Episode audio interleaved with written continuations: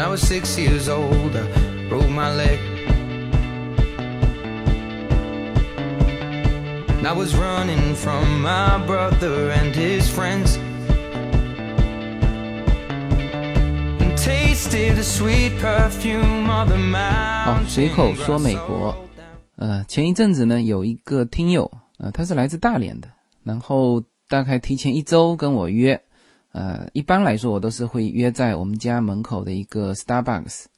那么坐下来之后呢，他跟我聊了一段他的经历，呃，当然他首先说非常感谢《随口说美国》这个节目了。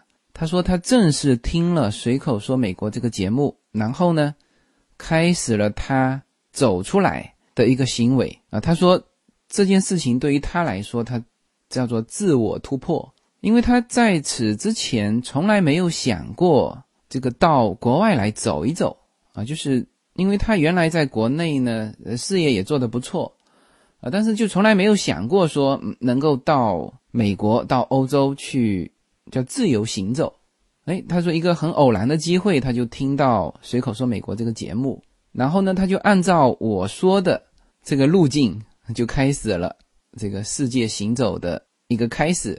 啊，当然，我当时这个行走世界第一站是跑去了这东南亚一带，那么他可能觉得说，哎，再保守一点啊，他第一站选择了去去台湾，啊，他他不管怎么讲嘛，毕竟是境外啊，然后呢，他再去东南亚，然后呢去欧洲，然后这一次终于到了美国，然后因为在随口说美国里面听过我说怎么在美国开车啊，怎么在美国租车，然后呢，他也就在美国啊租了一部车子。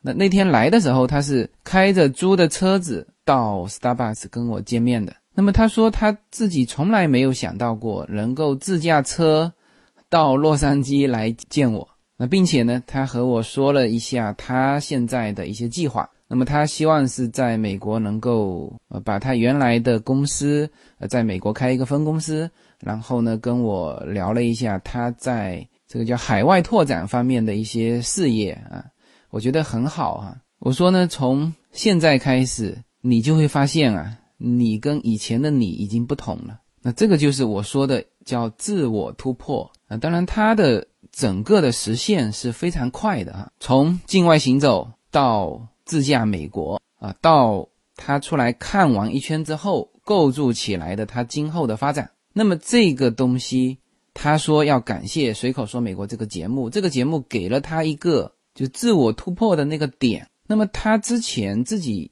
也觉得，当然在国内就是过得不错嘛，但是呢，他老觉得好像有什么瓶颈啊，有什么天花板啊，一直拦在那里，他自己感受得到，但是又突破不了啊，这个是蛮长的一段时间。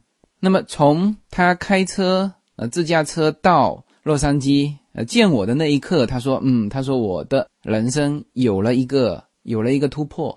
那么是这个随口说美国的这个节目让他有一个勇敢的开始啊。那么这个听友的故事给我留下的印象还是比较深的，因为我非常理解他这种感受嘛。其实我自己回看自己的人生，也都会出现过类似这种的一种叫自我突破啊，比如说第一次创业啊，我创业很早了，零零零年的时候我就开始有自己的一些小规模的。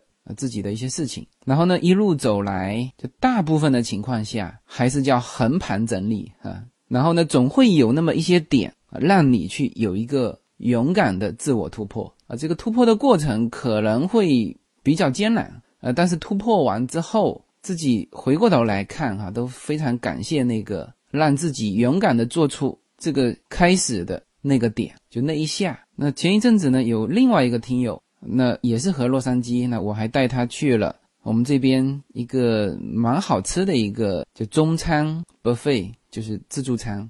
在那边呢，他有问到我，他说：“你觉得你现在和原来在在国内的时候有什么不同？”那么当时我也跟他说了，节目开始、那个听友说的那些话，就是我觉得现在的我和原来在国内的我，我实现了另外一个自我突破。那么那次交流的印象我也蛮深刻的。那我这个人有的时候是这个思绪哈、需要在和和人的交流当中去整理。有的时候我自己可能一个人不会去想这些问题，然后别人问我回答，然后呢把这些思绪啊给梳理了一下。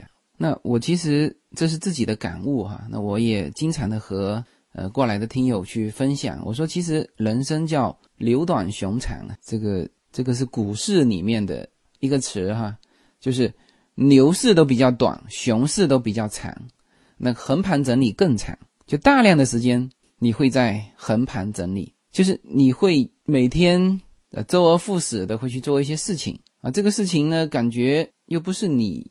很愿意做的，而且这个事情呢，又看不到自己发展的空间，就大量的时间、大量的时候，每个人都是处于这种阶段。那么，在这种阶段，其实蛮重要的就是，你到底是在消耗时光，还是在积蓄力量？移民前的有一段时间，一长段时间，我自己觉得自己就是这种状态。那么，我当时呢，我感觉自己呢，还是在积蓄力量的哈，因为。我那时候把自己比喻成一个什么呢？比喻成一个在斯诺克比赛这个球场的时候是坐在下面的那，因为这个时候机会没有轮到你嘛，那你只能看着你的对手在台上发挥。那么唯一的就是说他发挥失败，轮到你上的时候，你是什么样的一个状态啊？所以说很多人是看这个就在台上发挥的那个人，而我这个时候呢，特别喜欢看在台下默默观察的那个人。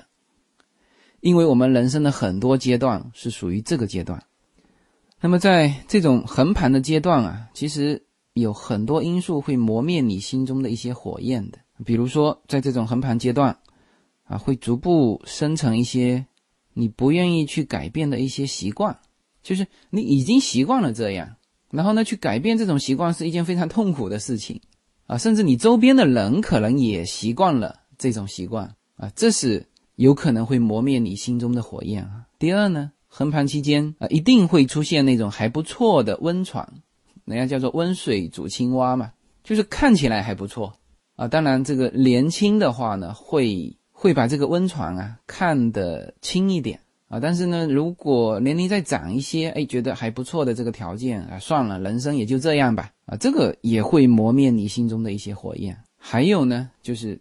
就你想改变的时候，周边人的一些善意的劝解，那么呃这个时候呢，有的是被动的嘛，有的有的人你会跟人家交流吧，人家会教你啊，会告诉你说，哎，这个这个就算了吧，那他会把他的一些经验教训告诉你，那这个肯定是善意的哈。那我自己呢，也曾经做过这种这种善意的劝解，呃，甚至现在有的时候还。还在做这种善意的劝解，就是会不自然的。我印象非常深，就是有一次我在国内的时候参加一个年轻人的创业的一个沙龙，然后轮到我发言的时候，因为当然我会看出他们的那些 idea，就是有的是完全没有跟市场接触过的啊，自己在家里想的那些 idea，呃，然后当然也有一些是相对还可以啊，但是他们把困难看得太轻了。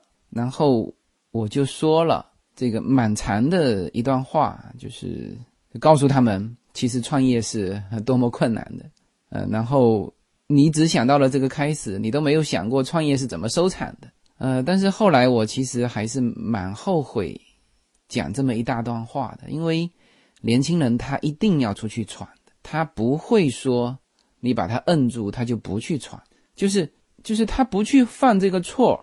他的人生啊，可能没有什么积累，所以说有的叫失败是成功之母，就是这样子，就是不断的去尝试，啊，去去受一些挫折啊，这样的经历啊才是重要的。其实有的时候最后的成功并不是重要的，就是你百转千折、历经磨难的那个过程很重要，是吧？《西游记》也是九九八十一难是《西游记》嘛，不是说你这个谈生成为什么功德佛是。《西游记》是吧？这个过程很重要，但是呢，我当时就是出于善意的劝解，其实呢，会会磨灭很多人心中的这个火焰的。那我把这个叫做螃蟹理论，就是如果把一只螃蟹放在盆里面，它可能自己很快就爬出来了；但是你把一群螃蟹放在盆里面，没有一只能爬得出来。为什么？当它快爬出来的时候，里面的那个螃蟹腿把它勾着呢，是吧？这这个不存在什么恶意或者。是什么？就是自然而然就是这么一种状态。啊，这就是螃蟹理论，每个人都会遇到哈。那这个是我刚才说的，就是横盘期间，你想要突破的时候啊，可能有一些因素会磨灭你心中的一些火焰啊，一个是逐步生成的不愿意去改变的习惯，啊一个是还不错的温床，一个是周边人善意的劝解，就是这个螃蟹理论。还有一个呢，什么？其实是心中的一种对不可知的未来的一种恐惧，每个人也会有。那么这种恐惧是天生的哈，这就像你走在黑暗中没有亮光的话，你远远觉得你看不见的地方是非常危险。这就是我曾经说过的，叫看不见的未来。但是我最后说这是最好的未来哈。每个人人生呢都会有这种矛盾，就年轻人呢不喜欢。从身边人身上就看到三十年后的自己啊，但是呢又非常担心啊自己的将来过得还不如现在啊，这每个人都会这样去比较啊，特别是做出重大抉择的这种时候啊，他事后都会去比较，哎，当时我如果这个十字路口我走的是另外一条路会怎么样？每个人都会比较呃。我有一个大表哥，他是我读高中的时候他就出国了，然后前几年回到国内。他我看他的这个，他一直反复的问我，啊，他他当时做的那个事业现在怎么样了？就是他就在比较，就是说他当时如果不出国会怎么样？然后呢，呃，甚至我在美国的一个同学，呃，他是很早出国了嘛，但是他在出国之前，国内有一个男朋友，啊，他家里人也也都知道。后来呢，他呃出国之后，当然就嫁给了。呃，这边的嫁给了一个俄罗斯人啊，现在有有三个非常漂亮的混血的宝宝。那么我跟他交流的时候，他其实也也在比较，他就问我，他说：“哎，他说那个，因为他们原来是同学嘛，呃，也都是跟我是同班同学。他问我那个男生现在过得怎么样？我说人家过得很好啊。他说他父母就肯曾经跟他说过，他说其实他不应该出国。”他说：“依他父母的意见，就是当时要嫁给那个男生。那现在呢，就过得也是过得很不错的生活。那其实我看他现在过得很好了。他是美国的最高收入的这个职业——精算师。她老公也是精算师。但是呢，他他父母就觉得他过得很辛苦啊，就是在美国打拼嘛，大家都是忙忙碌碌啊，所以说他父母觉得他过得很辛苦。就每个人都会比较啊，这些比较都是在事后比较，就是说我当时如果……不走出来会怎么样？但是我跟你讲，就人是不可能同时踏进两条河的哈，就会有这种回头看啊的这种就心理啊。但是呢，大家都是回头看一下，然后又埋头向前啊。但是不管怎么说，这叫不可知的未来，也会啊，在你做出那个勇敢开始的时候，会作为你的一个就阻挡你的一个因素。I was younger then. Take me back to when I found my heart broken. 大家好，二零一七年我将继续更新我的移民专辑。随口说美国移民专辑是一个一步一步指导你实现美国梦的更加专业的一个专辑。现在在我的名字下分为专辑版和单集版，大家也可以。在喜马拉雅上搜寻“随口说美国移民”专辑，你就会找到这两个专辑，相同的内容，不同的付费方式，欢迎点击。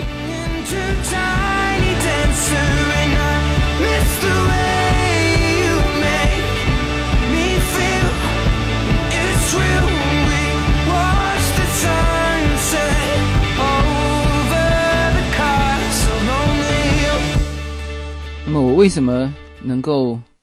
说出这四点哈，其实这四点啊，同样是在我身上发生过。就几年前，我自己也是在这个横盘整理的这个瓶颈当中。那么这个瓶颈就是，这不是我喜欢的生活。那么当时就阻挠我踏出那个勇敢的开始的那一下，也就是有这四个因素。呃，那么现在的状况呢，当然和呃之前是。发生了比较大的变化，那我把它形容成突破，啊，也许我今后还是会回头去看一看，啊，当时我如果不做出这个决定，啊，是不是会更好，啊，但是就就现在而言，我觉得，啊，目前的生活是我比较喜欢的，比如说事业，啊，现在我在美国有自己独立的公司，做的事情是自己比较擅长。那么之前，嗯，是管理一个一个公司，但是呢，我不太觉得我自己擅长，或者我不太喜欢有这么多人的公司，因为这里面我更喜欢超级个体。待会儿我会说到这个超级个体。那么家庭呢？呃，当然也比以前这个生活的这个环境更好了。然后呢，有了更多自己独立的这个家庭生活时间，啊，这个是我比较喜欢的。那么孩子，啊，相对于说在国内来说，一个是健康了，我之前说过，整体的环境来说，当然还是加州这边好。还有一个就是教育，其实我本来对于女孩嘛，本来就没有什么太高的要求，我绝不要求那种什么叫出人头地哈，因为这个价值观本身就不一样。就美国所有的人都是平等的，这是我是这是我喜欢的啊。最后孩子会做他自己喜欢的事情、擅长的事情。那么我们能够给他提供的是什么？就是，比如说现在他的中英文啊，他现在马上会去会去学西班牙文，因为加州嘛。那么以后我的孩子一定会比我更容易做到世界行走啊。所以说这些都是我以前很想做到。那么现在呢，我我基本上。啊，跟以前相比有了这个突破，所以呢，现在回过头来看，几年前做的那个决定，那个勇敢的开始还是非常正确的。逻辑思维的在二零一六年的最后两期，有提到两个概念，一个是行动力，一个是超级个体。其实这两个概念我都是非常欣赏的。他在说到行动力的时候，就有说到，比如说在丛林里面，你要。走出来，没有地图。如果说你坐在那边去研究地形，那你可能只能就困守原地。但是呢，你这时候就是要行动，就是要走。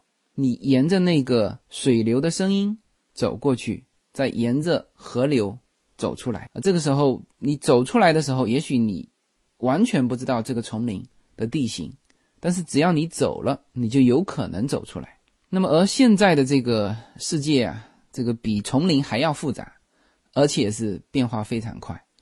没有人能够去做一个很长时间的规划，说我都想好了，每一步都是安全的，每一步都是划算的。这个我个人觉得不太可能，就只能什么边走边看。所以呢，现在这个世界就我觉得特别需要这种行动力。当然，这种行动力不是随大流，就是我有的时候感觉呢。就是不一样的路啊，更容易走出自己。我之前有提过一个短片，是日本的一个一个短片，叫《人生各自精彩》。那个短片也是始终鼓励我的一段内容哈。那么我始终记得里面的台词，说：“人生就是这么回事吗？不对，人生不是一场马拉松，谁定的路线，谁定的终点，该跑去哪好，该往哪跑才对。”每个人都有属于自己的路，我们没有看过的世界大到无法想象。没错，偏离正轨吧，失败了又怎么样？绕点路又怎么样？不用跟其他人比，路不止一条，终点也不止一个。有多少人就有多少种可能，人生各自精彩。谁说人生是一场马拉松？这个是我一直记得他的台词啊。就每个人都会有自己不同的选择。就有的时候，你你不随大流，那反而能够跑出自己呃比较宽广的一个一个未来。我在洛杉矶认识一个房地产的老板，就他是华人啊，但是呢，他的的成就又比其他的华人会高那么一些。就是什么呢？就是说他独辟蹊径，就专门去那些呃不是华人的城市里面去拿地哈拿项目，他专门跑去就墨西哥人的。城市里面啊，不是墨西哥哈，也是美国。因为在洛杉矶的话，就比如说像像 San Gabriel 这个都是传统的华人的领地啊。但是呢，比如说像 Pomona、像唐尼啊，这些都是墨西哥人的地，就老墨的地盘。那么大部分的华人是不会去那边去拿地的啊。但是呢，他就去。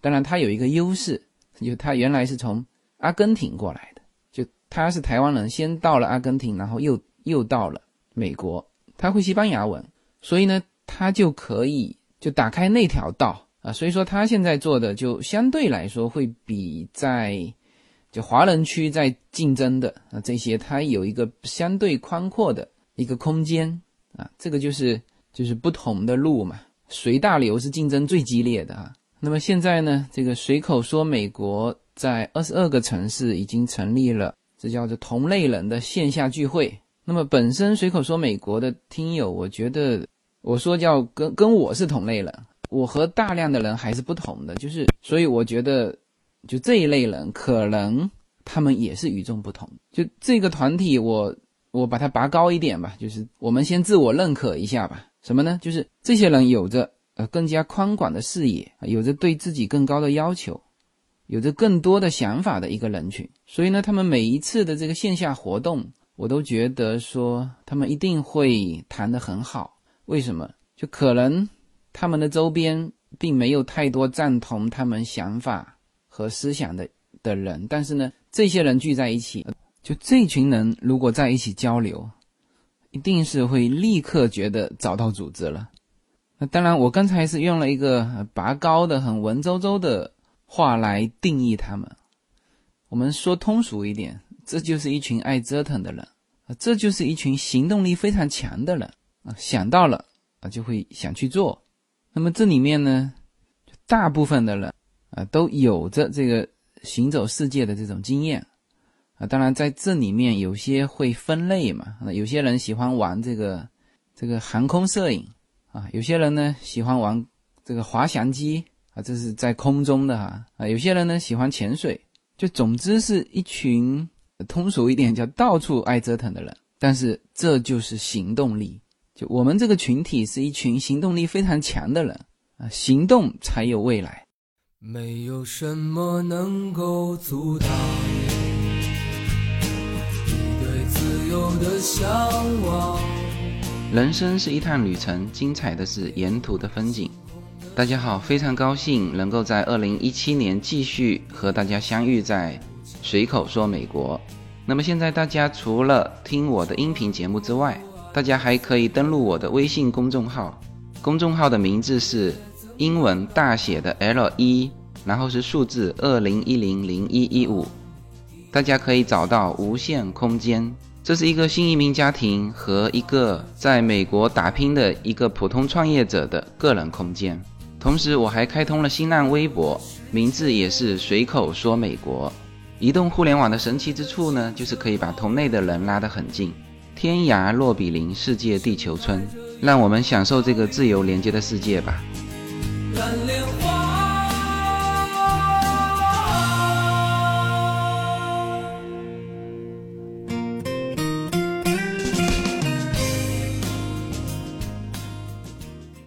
那么这里面就聊到我对未来是一种怎么样的一个看法？我非常我非常赞同啊，这个今后的世界是超级个体的世界。这个呢，我好几年前在经营那一家比较大的公司的时候，我其实就有深有体会，就是今后的这些巨无霸要拆成什么呢？要拆成极其小的一个经济体。就如果还是这个巨无霸的这个平台啊。不管什么样的公司，它一定会走到穷途末路。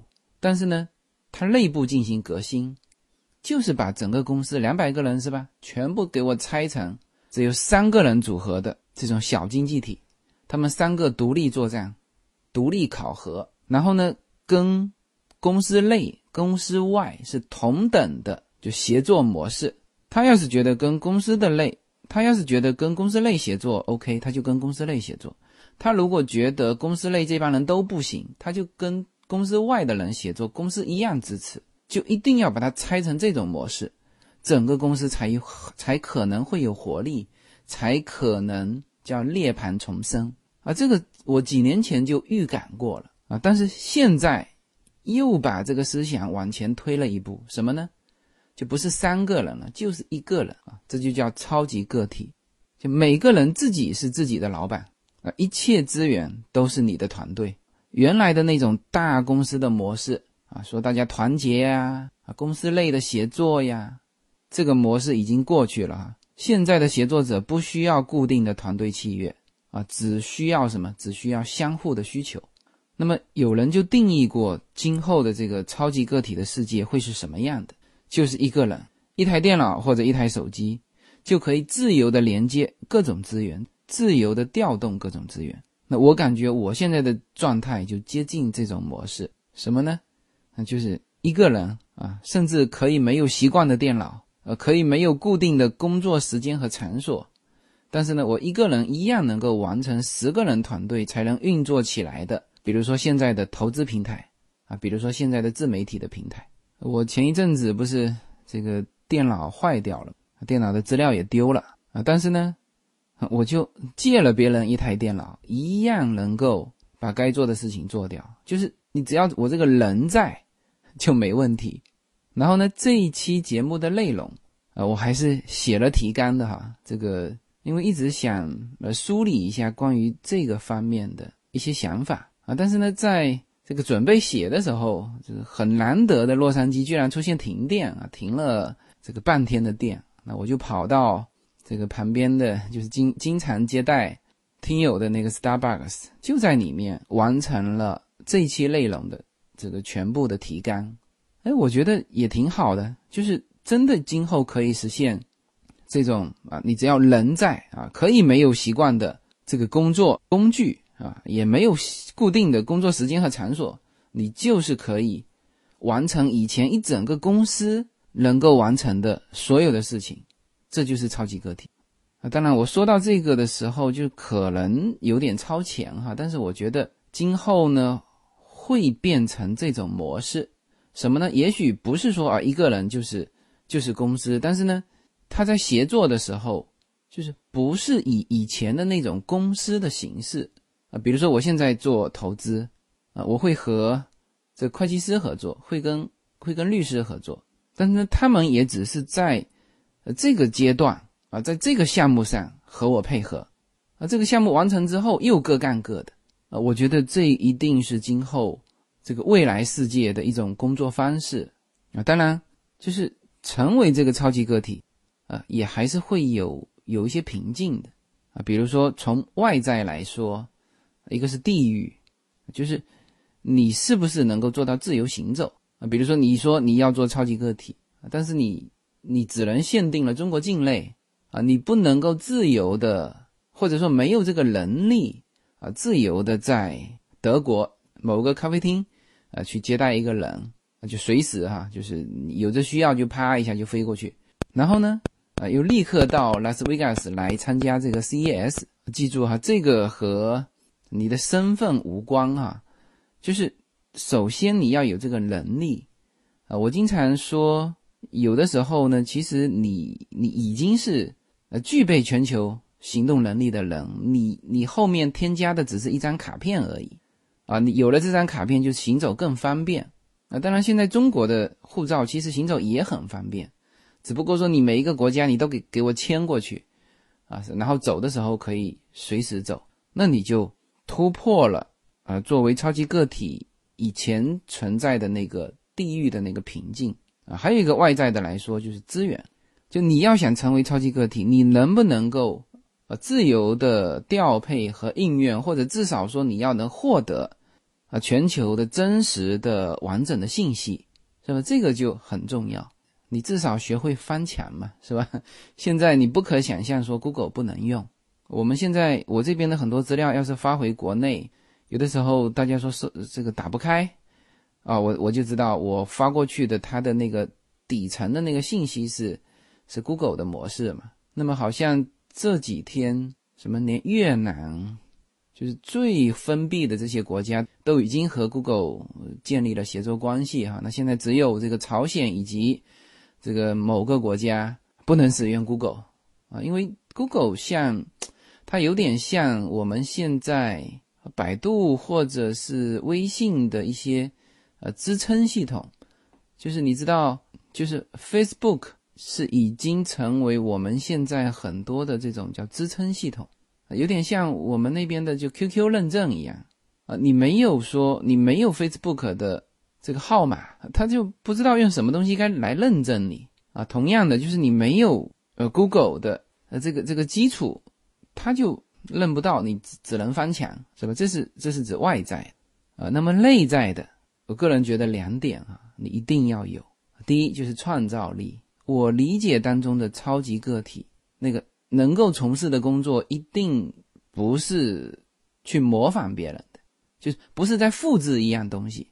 所以今后啊，这种特别是就什么人工智能上来，我们前一阵子就在讨论人工智能上来什么技术会被淘汰啊？比如说司机啊，这就是叫做你在重复的模仿一样东西的工作啊。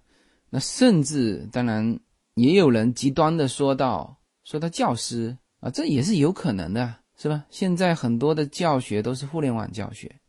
优娜现在小学一年级，他就在上电脑课，是吧？这是完全有可能被替代的。你看现在这个新东方就已经被网络冲击的一塌糊涂了，是吧？再比如说这个医生会不会被冲击呢？这个很多地方说可以，就是。你把你所有的症状输入到云端，那个云端的那个医生啊，就直接能够给你开出药来，是吧？就是这种工作啊，都变得有可能会被人工智能替代。那么，什么东西不可能被人工智能替代？那就是有创造力的工作，是吧？你就算去整合资源，其实也是有创造力的。就是你整合哪一方面的资源，这个创造力。其实啊，恰恰就是我们中国的学生所欠缺的，就是我们学了太多模仿的东西，但是呢，没有去学创造力。这个我估计在超级个体的未来世界，这个是中国的学生和美国的学生以及国外的学生竞争的时候会遇到的一个蛮大的问题。啊，其实华人也是一样的啊，到了美国一想都是想去模仿类的东西，比如说，哎。开餐厅能赚钱，我也去开餐厅。就是别人什么赚钱，或者说你感觉别人什么可能会赚钱，你就去模仿，是吧？这就是没有创造力。所以，所以华人呢，在世界舞台上的这个竞争啊，呃，当然现在的优势是中国的资金、中国的市场啊，强大的模仿能力以及强大的这种工业整合能力。但是就创造力来说，那。真的还是欠缺。那么第二个什么呢？就是就是你要想成为超级个体，就内在方面呢，你需要有一个独特性啊。这个独特性当然，如果是叫绝对优势的话，那是最好。但如果你没有绝对优势，那你也可也必须要有一个比较优势啊。我说的都是你个人哈，就是你掌握的东西，你会的东西。你是不是比别人强那么一点点啊？你在特别是在今后的世界，你个人啊，你只要掌握了一个能够比其他人强那么一点点的东西啊，本事，我觉得你至少这个混口饭食是绝对不成问题啊，赚很多钱其实也是不成问题啊。但是呢，你一定不能说做的很一般啊。我做出来的东西，或者我做出来的工作，我提供的产品。这个和别人差不多，那接下去就是血淋淋的竞争了。你三块钱，我两块九；你两块九，我两块五。这个接下去就是血淋淋的竞争。但是你的东西，你只要比别人强那么一点点，你可以两毛九，我照样五块，是吧？有人会去追求高那么一点点的东西啊。当然，你如果是有绝对优势啊，或者说在某一个时间内有绝对优势，那你。就是我我所定义的这个超级个体，好吧？我刚才从就是就外在的和内在的，嗯，又进一步诠释了我认为的一个超级个体应该是什么样的啊？我们现在说的超级个体就是个人啊，什么呢？我理想当中的这个个人应该是能够在全球自由行走啊，能够呃自由的获得全球完整的信息啊。那那这当然你要通过搜寻嘛，是吧？啊，比如说你能够熟练的看各种文字，呃，能够通过这个完整的这种搜寻引擎，啊，能够搜到你想要的资料。现在其实很多资料全在网络上，是吧？这个是外在的。那么内在的就是你自己要有一个创造力，并且你要有一个独特性，啊，这个独特性可以是表现在绝对优势啊，也可以是相对优势。那么如果你做到了这些，那我觉得，呃，你可以这个。变成我所说的那个不在意被模仿，也不可能被超越的那个那个自己。然后说这个和这个主题有什么关系呢？有非常大的关系，这是你的目标。然后你倒推回来看看自己身上到底欠缺什么啊？如果你还不可以自由行走，那你赶紧走出来啊！如果你觉得自己还在做一个周而复始的工作，那么你赶紧培养自己的独特性啊，去思考啊自己到底在哪一个方向能够有自己的创造力啊？这个都和我之前说过的你的擅长。和你的兴趣其实是有很大关联的，那就是你要去突破这些东西，是吧？在这个未来世界，你就可以做到那个很理想的超级歌手。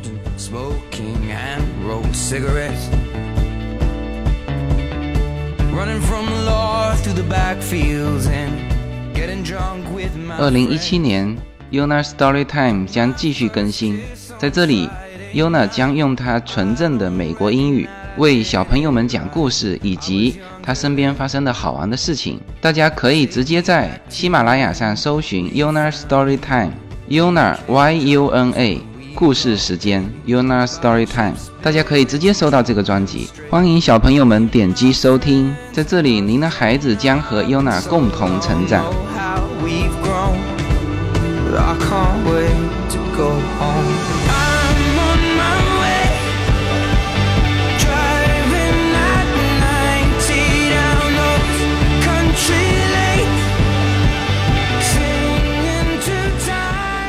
那么这期节目的内容，其实我思考了蛮久，大概有这些内容的一些比较朦胧的想法啊。但是呢，整体来说，这个激发我做这一期的节目，是我看到了一个广告，是凯迪拉克的一个广告，叫叫“伟大源于一次勇敢的开始”啊。当然，这个伟大与平凡，这是其他人对你的看法，但是呢，这个广告词我赞同的是这个。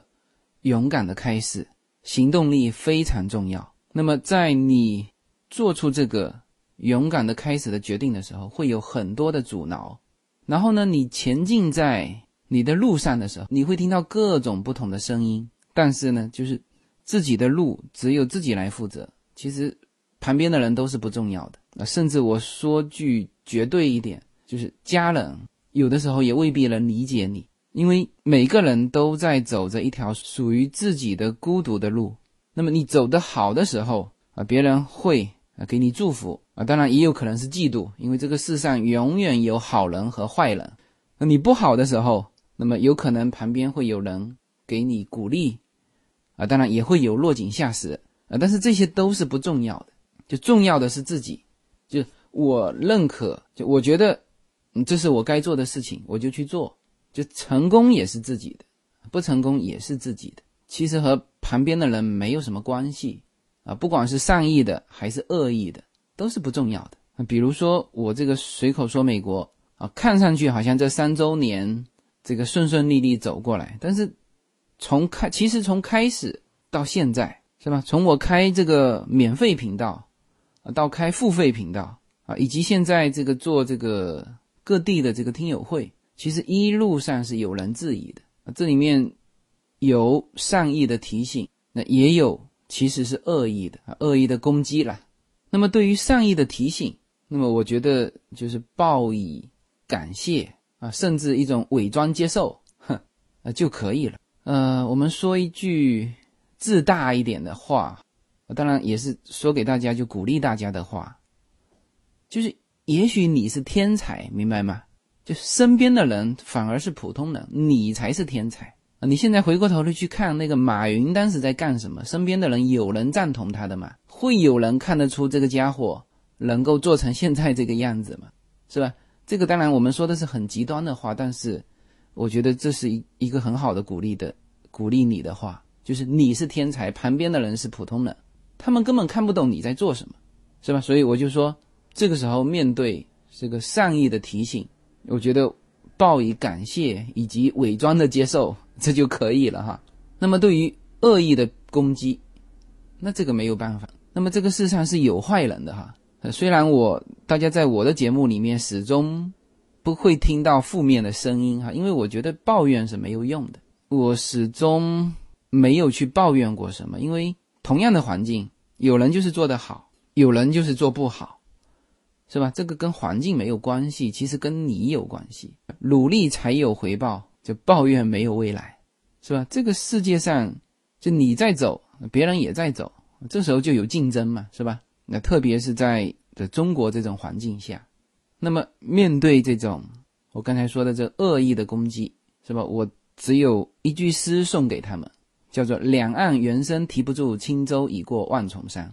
这三年以来，始终是这个样子。就是你要，你要快跑，你要比他快，这些声音呢就会落在你的后面，你再也听不到他们啊！甚至你人生当中自己觉得非常难过的，给你造成很大阻力的那些人，你只要跑得够快，这些人会消失在你的后方，你再也看不见他们。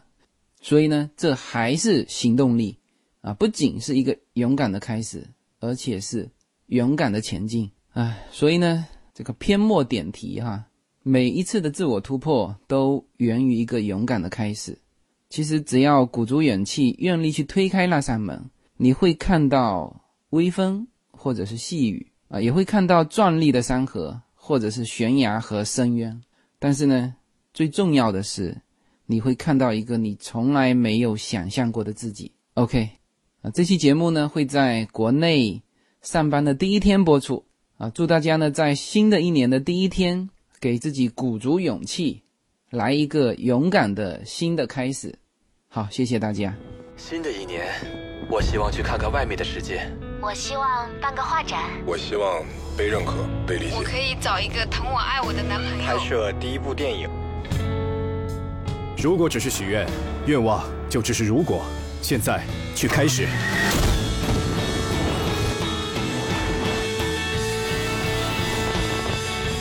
所有的伟大源于一个勇敢的开始。Cadillac。